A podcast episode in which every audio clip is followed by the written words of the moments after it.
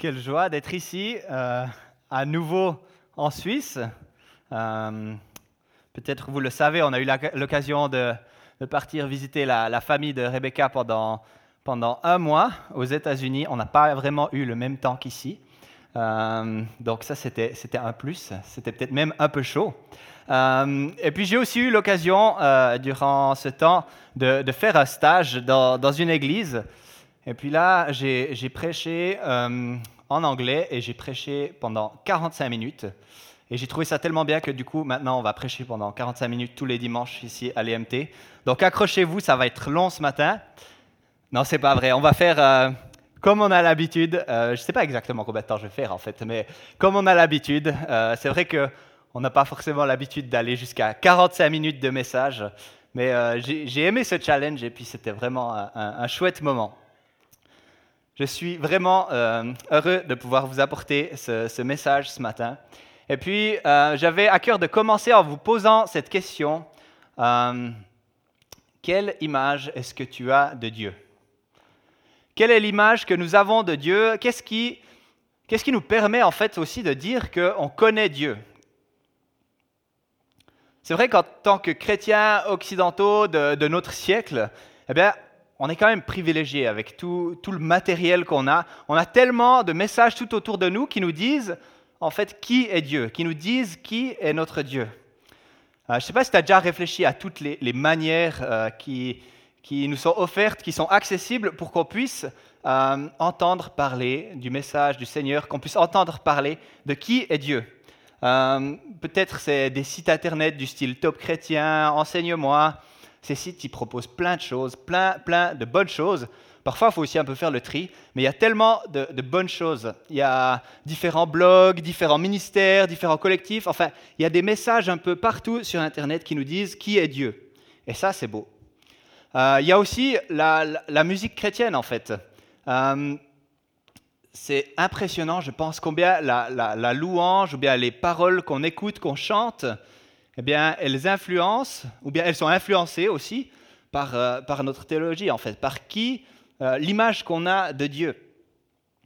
Il y a aussi bien sûr des livres, enfin des, livres de méditation, d'édification, d'enseignement, des témoignages, euh, des, des, livres de théologie, des commentaires bibliques, etc., etc. Enfin, vous voyez l'image, quoi. Et récemment, j'ai découvert quelque chose qui s'appelle The Chosen. Et ça, c'est c'est une série qui est sur, euh, une série sur euh, l'histoire de l'Évangile, en fait. Une série sur, euh, sur Jésus. Et cette série, moi, je vous la recommande vivement. C'est en anglais, sous-titré. Il paraît qu'il y a quelques épisodes qui sont en français maintenant. Et c'est accessible sur Internet gratuitement.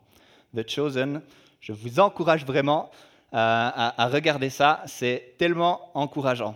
Enfin, bref, toutes ces choses, eh bien, ce sont des excellentes façons de connaître Dieu c'est des excellentes façons de découvrir qui il est, et je bénis vraiment Dieu pour, euh, cette richesse, pour cette multitude de, canaux pour entendre parler de lui, pour entendre parler de qui il est. Je prie aussi que dans toute cette multitude de messages, eh bien, on puisse faire preuve de discernement et puis de comprendre en fait ce qui est utile, ce qui est peut-être à laisser de côté. Euh, mais ultimement, je pense que pour connaître Dieu, il y a comme euh, je vois trois aspects qui sont vraiment euh, essentiels pour connaître Dieu. Premièrement, eh bien, la Bible. Évidemment, la Bible lue, la Bible méditée, eh bien, c'est clair que c'est quelque chose qui va nous aider à comprendre qui est Dieu. Deuxième chose, c'est une relation personnelle avec notre Seigneur Jésus-Christ. Et ça, c'est rendu possible justement par son sacrifice à la croix. Et dans cette relation personnelle, eh bien, il nous parle euh, il illumine justement notre lecture de, la Bible, il nous inspire, il nous aide à comprendre le message. Et puis, il illumine aussi notre vie de, prière. Et puis, on est en, communion avec lui, on entre dans un cœur à cœur avec Dieu. Et comme ça, on apprend à le connaître aussi. C'est dans une relation qu'on apprend à connaître l'autre. Et puis, troisièmement, l'Église. L'Église, c'est tellement important de pouvoir vivre ces choses, la lecture de la parole, la prière fervente, la relation avec Jésus, pouvoir la vivre dans l'Église avec d'autres personnes qui ont aussi cette relation personnelle avec Dieu, eh bien, tous ensemble, on contribue à connaître Dieu davantage. Bref, dans la grande histoire du salut, je pense qu'on est bien placé pour avoir euh, vraiment toutes les cartes en main pour connaître Dieu, en fait, pour connaître euh, Dieu, puis avoir une image de lui qui reflète vraiment bien qui il est, en fait. Une image la plus juste possible. Et justement, quelle image avons-nous de lui? Est-ce qu'on pense euh, le connaître? Est-ce qu'on pense connaître les intentions de Dieu, en fait? Aujourd'hui, on va lire un texte qui se trouve dans l'Ancien Testament. Mais avant de se lancer dans cette histoire, eh bien, j'aimerais qu'on puisse euh, réfléchir sur le thème de la, loi de Dieu. La loi de Dieu, qu'est-ce qu'elle devait euh, représenter pour un des, tout premiers lecteurs de, l'Ancien Testament, un lecteur de l'Ancien Testament de la première heure? Quand je parle de la loi de Dieu, en fait, je parle euh, je pense surtout à, à la Torah c'est-à-dire les, cinq premiers livres en fait de notre Bible. Genèse, Exode, Lévitique, Nombre, Deutéronome. Et puis, eh bien, dans ces livres, on y, voit, euh, on y voit un large éventail en fait du plan de Dieu déjà. On voit la création de, l'univers, la création de la terre. On y voit aussi la création du peuple d'Israël.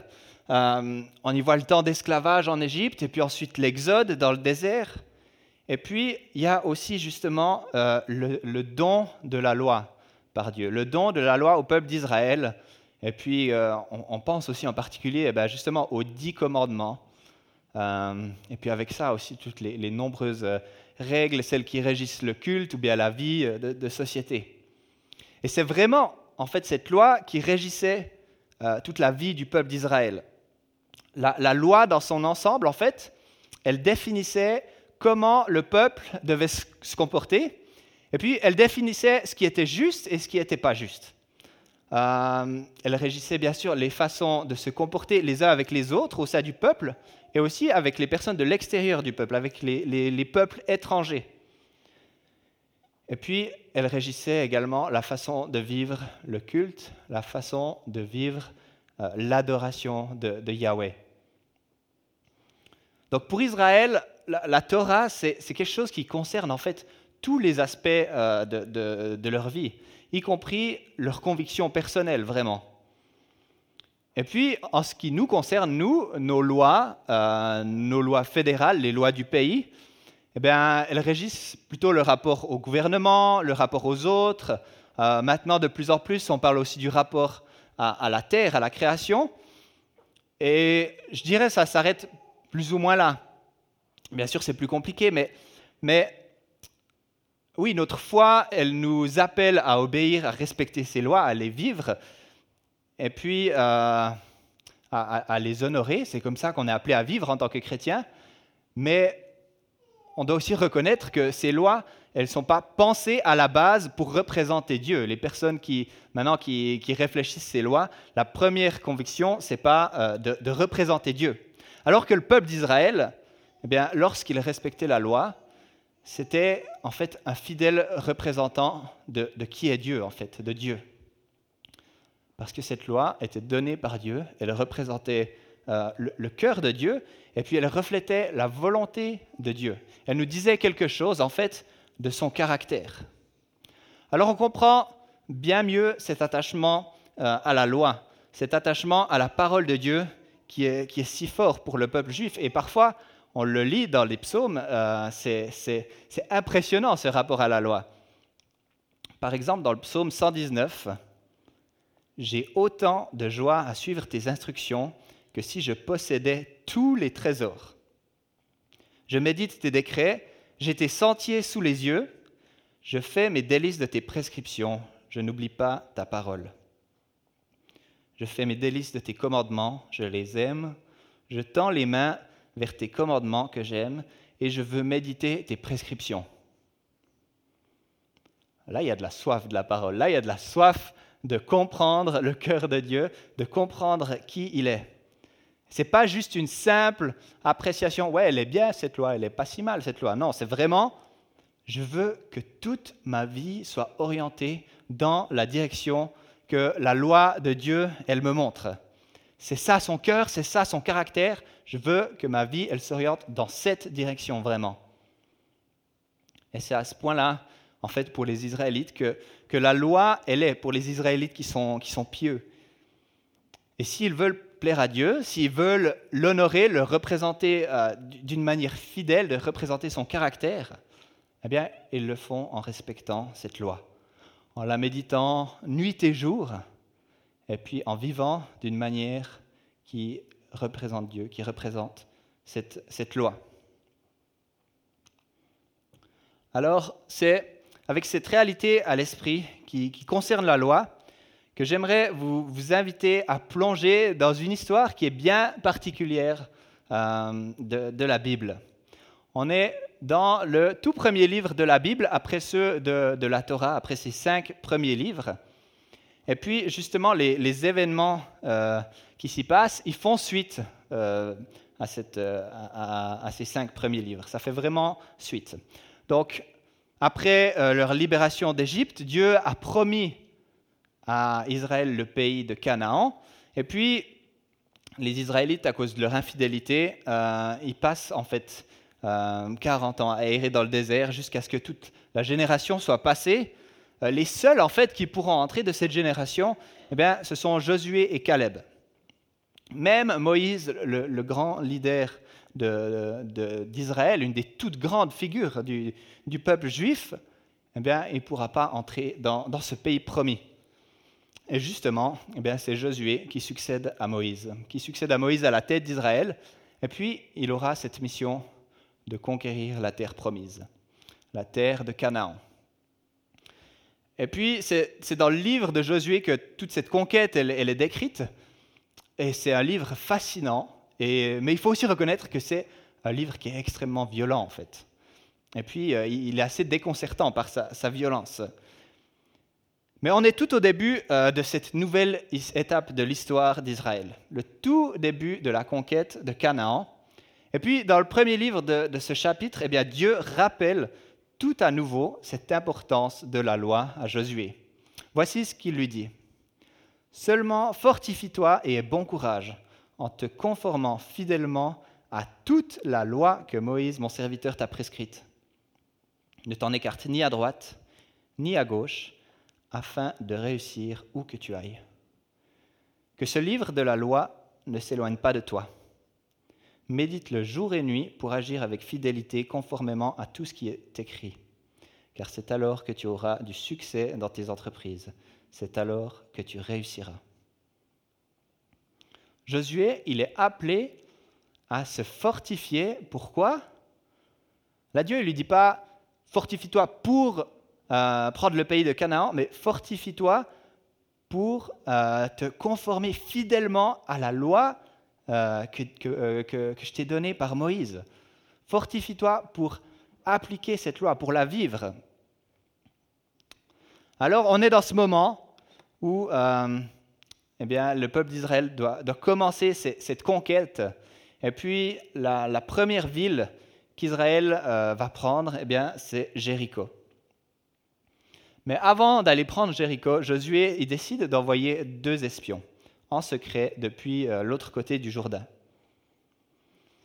Et puis l'envoi d'espions, peut-être ça vous rappelle quelque chose. Euh, Moïse avait fait la même chose en fait. Il avait envoyé les espions dans, dans le pays promis, et puis ces espions, ben, ils étaient venus en retour plutôt découragés en fait. Ils étaient là, c'est un excellent pays, il y a le lait, le miel qui coule, mais les gens, c'est des géants, ils vont nous écraser comme des sauterelles. Ils vont faire qu'une bouchée de nous. Et à ce moment-là, eh bien, il y a deux personnes qui remettent un peu les, les, autres espions et puis le peuple à sa place, qui sont Josué et Caleb. Et puis eux, ils étaient encouragés. Eux, ils faisaient confiance en Dieu ils faisaient confiance que Dieu allait leur donner ce pays parce qu'il l'avait promis.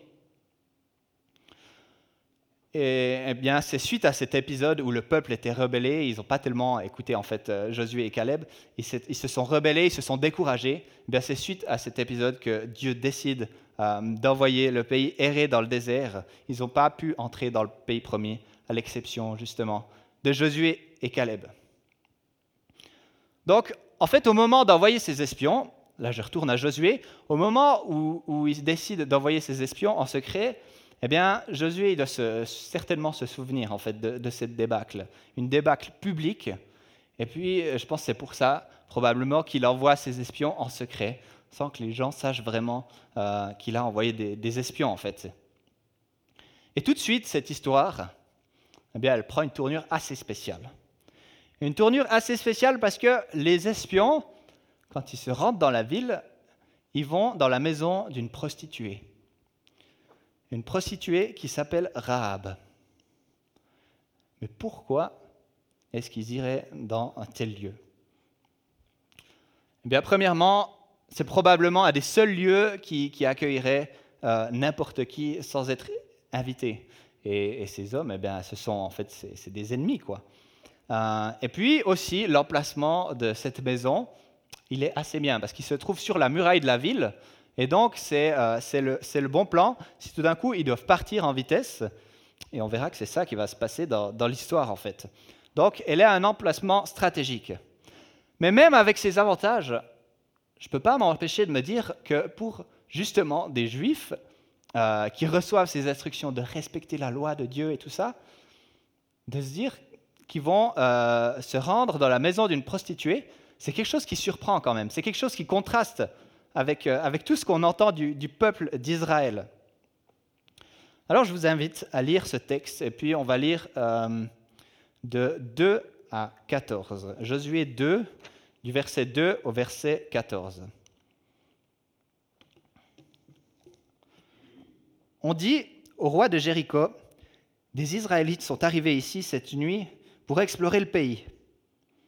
Le roi de Jéricho envoya dire à Rahab Fais sortir les hommes qui sont venus chez toi, qui sont entrés dans ta maison. En effet, c'est pour explorer tout le pays qu'ils sont venus. La femme prit les deux hommes et les cacha. Puis elle dit Il est vrai que ces hommes sont arrivés chez moi, mais je ne savais pas d'où ils étaient, et au moment où l'on allait fermer la porte, à la tombée de la nuit, ils sont sortis. J'ignore où ils sont allés. Dépêchez-vous de les poursuivre et vous les rattraperez. Elle avait fait monter les espions sur le toit et les avait cachés sous des tiges de lin qu'elle y avait arrangées. Ces hommes les poursuivirent par le chemin qui mène au gué du Jourdain et l'on ferma la porte après leur départ. Avant que les espions se couchent, Rahab monta vers eux sur le toit et leur dit Je le sais, l'Éternel vous a donné ce pays la terreur que vous aspirez s'est emparée de nous, et tous les habitants du pays tremblent devant vous. En effet, nous avons appris comment, à votre sortie d'Égypte, l'Éternel a asséché devant vous l'eau de la mer des roseaux, et comment vous avez traité les deux rois des Amoréens de l'autre côté du Jourdain, Sion et Og, que vous avez exterminés. Et maintenant, écoutez bien, en l'apprenant, nous avons perdu courage et notre esprit s'est abattu devant vous, car c'est l'Éternel, votre Dieu, qui est Dieu en haut dans le ciel et en bas sur la terre. Et maintenant, je vous en prie, jurez-moi par l'Éternel que vous aurez pour ma famille la même bonté que moi pour vous. Donnez-moi l'assurance que vous laisserez vivre mon Père, ma mère, mes frères, mes sœurs et tous les leurs, et que vous nous sauverez de la mort. Ces hommes lui répondirent, Nous le jurons sur notre propre vie, si vous ne divulguez pas ce qui nous concerne. Et quand l'Éternel nous donnera le pays, nous agirons envers toi avec bonté et fidélité. Je ne vais pas lire la suite de l'histoire, mais ce qui se passe, eh c'est que elle fait descendre euh, les, espions justement par, euh, par cette, cette, fenêtre et puis, euh, elle leur explique où ils peuvent aller se cacher pendant quelques jours. Et ils décident ensemble d'un signe pour, pour reconnaître sa, sa, maison et puis pour reconnaître que voilà qu'ils vont l'épargner. Eh bien, elle va accrocher un petit cordon rouge à, sa fenêtre. Et puis, plus tard dans l'histoire, on verra que justement Rahab aura la, la, vie sauve, elle sera épargnée. Au moment où Israël va envahir et puis détruire la, ville de Jéricho. Comme on l'a si bien chanté pendant la louange, euh, je pense que ce, passage, il montre de bien des manières la grandeur, il montre la puissance de Dieu. On voit que les habitants de Jéricho, ils sont terrorisés. Ils sont terrorisés devant les Israélites Parce que la puissance de Dieu, elle se manifeste vraiment devant eux. Elle se manifeste littéralement devant eux. Et c'est un thème qui est récurrent dans ce livre, en fait. Dieu manifeste sa puissance au travers d'Israël dans cette conquête du pays promis. Et les ennemis d'Israël tremblent, tremblent devant Dieu. Mais dans ce récit, euh, la puissance et puis la, la grandeur de Dieu, elle se manifeste aussi par sa souveraineté. Par sa souveraineté. Dieu est souverain et il agit de manière inattendue, de manière surprenante. Et sa sagesse, elle dépasse toutes nos préconceptions. On a d'un côté euh, Josué et puis le, peuple d'Israël qui, doit méditer jour et nuit la loi de Dieu, qui doit méditer cette loi, qui doit la mettre en pratique, l'appliquer. Et de l'autre côté, eh bien, on a Rahab, qui est une prostituée, une étrangère, et en plus de ça, elle ment.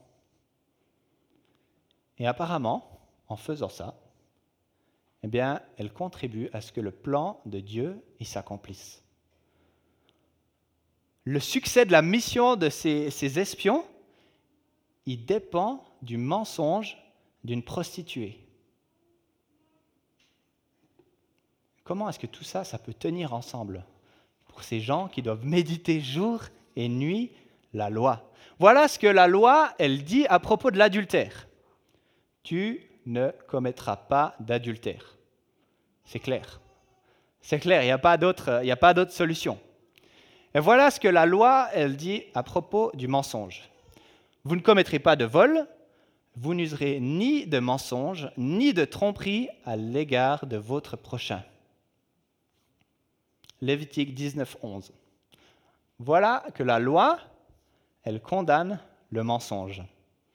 C'est donc assez évident au regard de la loi, en fait, Rahab, elle est en train d'agir hors du cadre que, Dieu il a posé. Et de, son côté, on peut se demander aussi pourquoi est-ce que Rahab, elle choisit de mentir et puis elle choisit de protéger ses, espions.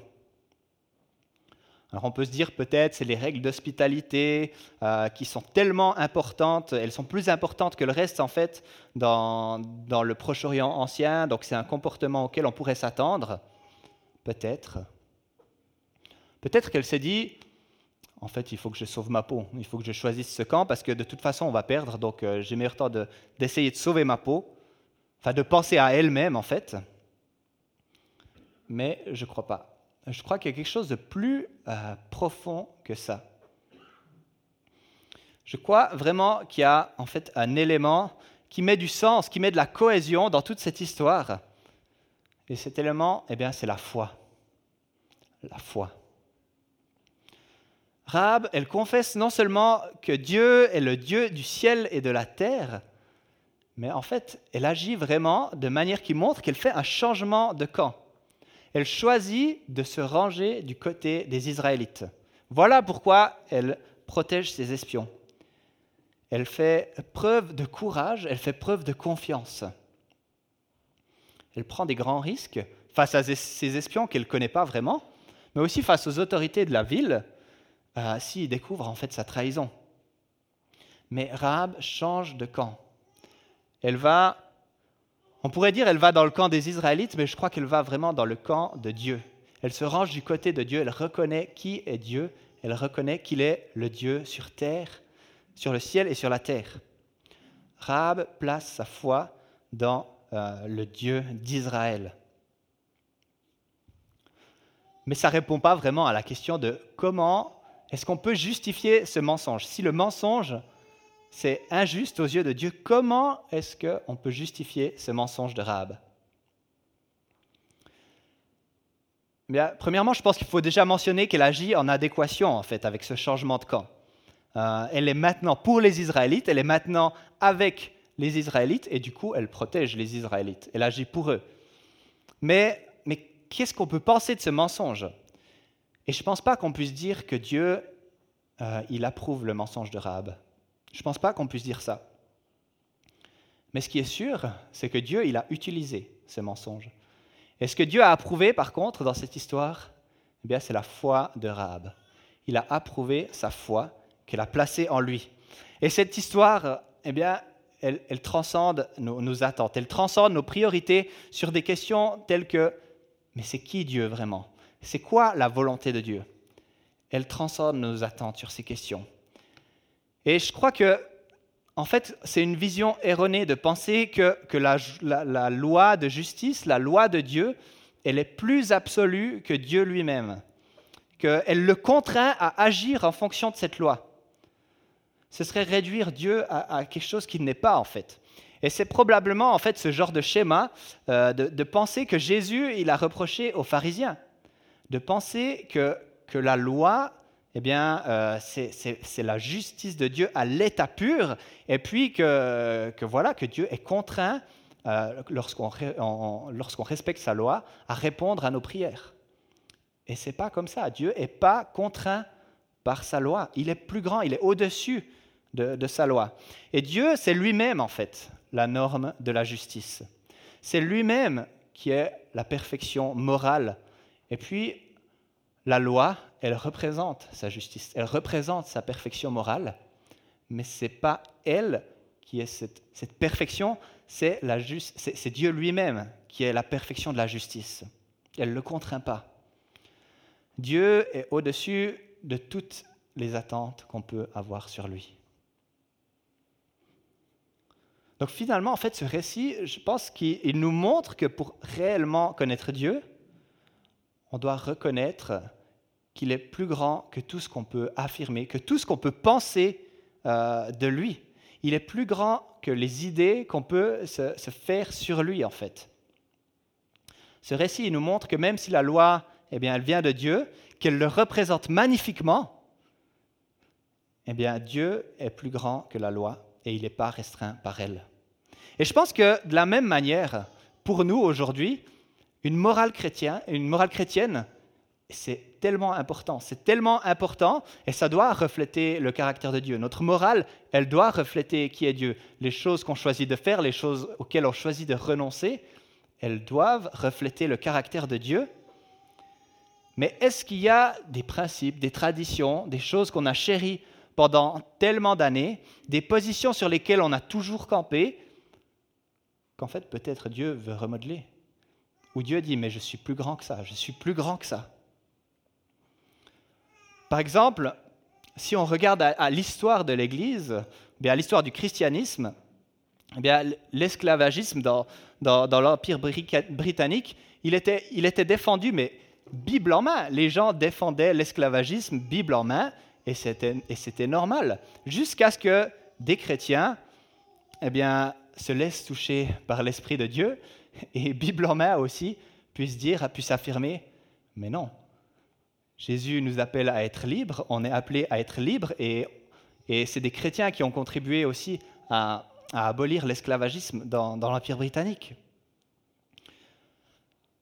Dieu sait retourner les situations. Il sait toujours, toujours, il sait comment faire le bien. Il sait comment faire le bien, même avec ce qui est mal. Même ce qui est mal en moi, Dieu sait comment faire le bien. Et il sait aussi faire le bien avec ce que je perçois comme mal autour de moi. Et c'est ce qu'il a fait avec, avec justement. Est-ce que parfois, peut-être, on a besoin d'être un petit peu heurté comme ça par Dieu, un petit peu offensé même par Dieu, pour qu'on puisse le connaître davantage, pour qu'on puisse comprendre qui il est, être offensé par Dieu pour le connaître davantage. L'histoire de Rahab, elle ne s'arrête pas là dans, dans, le livre de Josué.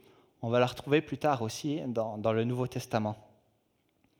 On la voit, par exemple, dans la, la généalogie de Jésus. Ça veut dire, si on la voit dans la généalogie de Jésus, que le grand roi David, le grand roi d'Israël, et puis euh, le Messie d'Israël, le Messie, ils sont issus d'une prostituée non juive qui a menti.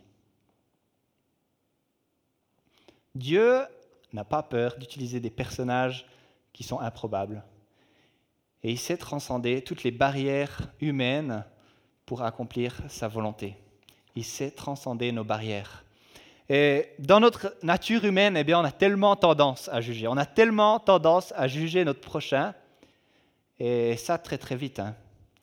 Ah, cette personne, elle vit dans le péché, Dieu va pas l'utiliser, ou Dieu va pas lui répondre, euh, etc. Mais qu'est-ce qu'il en est de la grâce? Et surtout, qu'est-ce qu'il en est de la souveraineté de Dieu? Et Jésus lui-même, ça a été le spécialiste en fait, pour faire de personnes qui sont improbables, de personnes qui sont toutes cabossées, des outils stratégiques dans la main de Dieu. Par exemple, quand il a dit Laissez les petits-enfants venir à moi. Par exemple, quand il a dit à la femme adultère Moi non plus, je ne te condamne pas, va et ne pêche plus. Ou bien à cette femme samaritaine qui retourne en ville dire à tout le monde euh, que, de venir voir Jésus. Cette femme, elle contribue, elle était toute cabossée, sa vie, elle était toute cabossée, mais cette femme, elle contribue à toute l'évangélisation de, cette ville. Venez voir Jésus, il m'a dit tout ce que j'ai fait, venez voir Jésus. Ne limitons pas la puissance, l'appel de Dieu derrière euh, des prétextes tout humains. Ne limitons pas ça. Dieu a utilisé Rahab d'une manière déconcertante, et puis, à notre tour, nous sommes appelés à nous laisser surprendre par Dieu. On est appelés à nous laisser surprendre. Et je pense qu'il y a un domaine dans lequel on peut vraiment être catégorique sur, euh, euh, ce qu'on connaît de Dieu. Eh bien, c'est que Dieu, il approuve la foi et que Dieu fait grâce. Et cette histoire de Rahab, eh bien, c'en est un exemple parfait. Surtout quand on voit ces mentions après dans le Nouveau Testament aussi. Rahab, elle fait partie de cette fameuse liste des héros de la foi qu'on trouve dans Hébreu 11. Elle est comptée comme juste, une femme juste, comme une personne justifiée. Elle est comptée comme une personne qui est sauvée. Alors une prostituée qui a menti est comptée comme juste parce qu'elle a professé sa foi dans le Dieu Tout-Puissant et qu'elle a agi avec bonté envers ses, espions, ça nous montre qu'il n'y a pas de limite à ce que Dieu est prêt à faire pour accomplir son plan de salut. Il n'y a pas de limite que moi j'aurais pu franchir, que Dieu n'était pas prêt à, à, recoller, à remettre ensemble par sa grâce pour accomplir son plan de salut pour ma vie. Et c'est la même chose pour vous. C'est la même chose pour vous et moi. Il a tout accompli alors qu'on était pécheurs, alors qu'on est toujours encore pécheurs. Eh bien, sa grâce, elle est là pour nous soutenir. Sa grâce, elle est là pour nous remettre sur les bons rails, sur le bon chemin. Et ça, Dieu l'a prouvé de manière magnifique en envoyant son Fils unique pour prendre le poids de nos péchés, pour recevoir la punition qui était due à l'humanité, à nous, Dieu, il a reculé devant rien pour nous obtenir le salut et on en est au bénéfice. Il a reculé devant rien. Alors, aujourd'hui, on va prendre aussi la, Sainte Seine ensemble euh, ce matin pour nous souvenir de la mort à la croix de, notre Seigneur Jésus-Christ. Et si ce matin, eh bien, tu confesses que, que Jésus-Christ est ton Seigneur, ton Sauveur, j'aimerais t'inviter à prendre ce, repas de, communion avec lui et je t'invite à lui demander vraiment de pouvoir le connaître davantage, de pouvoir le connaître davantage et que cette connaissance de Dieu, eh bien, puisse avoir un impact euh, dans ta vie, qu'on puisse comprendre les schémas des fois qu'on s'est fait sur Dieu, ce qu'on comprend sur lui, que Dieu vienne les réaligner avec sa volonté, avec sa vision euh, du monde pour nous, aussi sa vision pour nous, sa vision pour l'Église. Que la connaissance de Dieu puisse impacter notre vie, qu'elle puisse impacter notre Église et qu'on puisse vivre eh bien, dans la grâce les uns envers les autres. Parce que si Dieu a choisi d'utiliser une femme comme Rahab, eh bien, il choisit d'utiliser les, gens tout cabossés, n'importe qui. Et il le fait aussi dans l'Église. Et qu'on puisse avoir cette grâce les uns avec les autres, dans nos rapports les uns avec les autres. Qu'on puisse être bons, bienveillants les uns avec les autres. Je vous l'ai dit ce matin, on va prendre ce temps de Sainte Seine, ce temps où on se rappelle de ce que notre Seigneur Jésus-Christ a fait pour nous. Et puis j'aimerais lire dans l'institution de la scène, dans la première lettre aux Corinthiens, au chapitre 11. Le Seigneur Jésus, la nuit où il a été arrêté, a pris du pain. Après avoir remercié Dieu, il l'a rompu et a dit, Prenez, mangez, ceci est mon corps qui est rompu pour vous. Faites ceci en souvenir de moi. De même, après le repas, il a pris la coupe et a dit, Cette coupe est la nouvelle alliance en mon sang. Faites ceci en souvenir de moi toutes les fois que vous en boirez. En effet, toutes les fois que vous mangez ce pain et que vous buvez cette coupe, vous annoncez la mort du Seigneur jusqu'à ce qu'il vienne.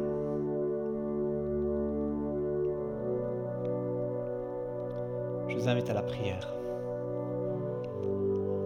Seigneur Jésus, merci pour ce pain qui représente ton corps qui a été brisé pour nous. Merci pour ce sacrifice à la croix. Merci pour la coupe qui est la nouvelle alliance de ton sang, Seigneur. Merci parce que tu nous permets euh, d'entrer dans la présence du Père. Tu nous permets à nous, qui étions loin de toi, de venir tout proche de toi, de venir au cœur à cœur avec toi, Seigneur. Durant ce temps de communion, Seigneur, on veut apprendre à te connaître davantage. Veut apprendre à entendre ta voix. On veut apprendre à comprendre ce que ça veut dire dans nos vies. Seigneur, j'aimerais te, dire qu'on veut te donner le, droit de, ouais, de te laisser changer notre, notre vision de qui tu es, Seigneur.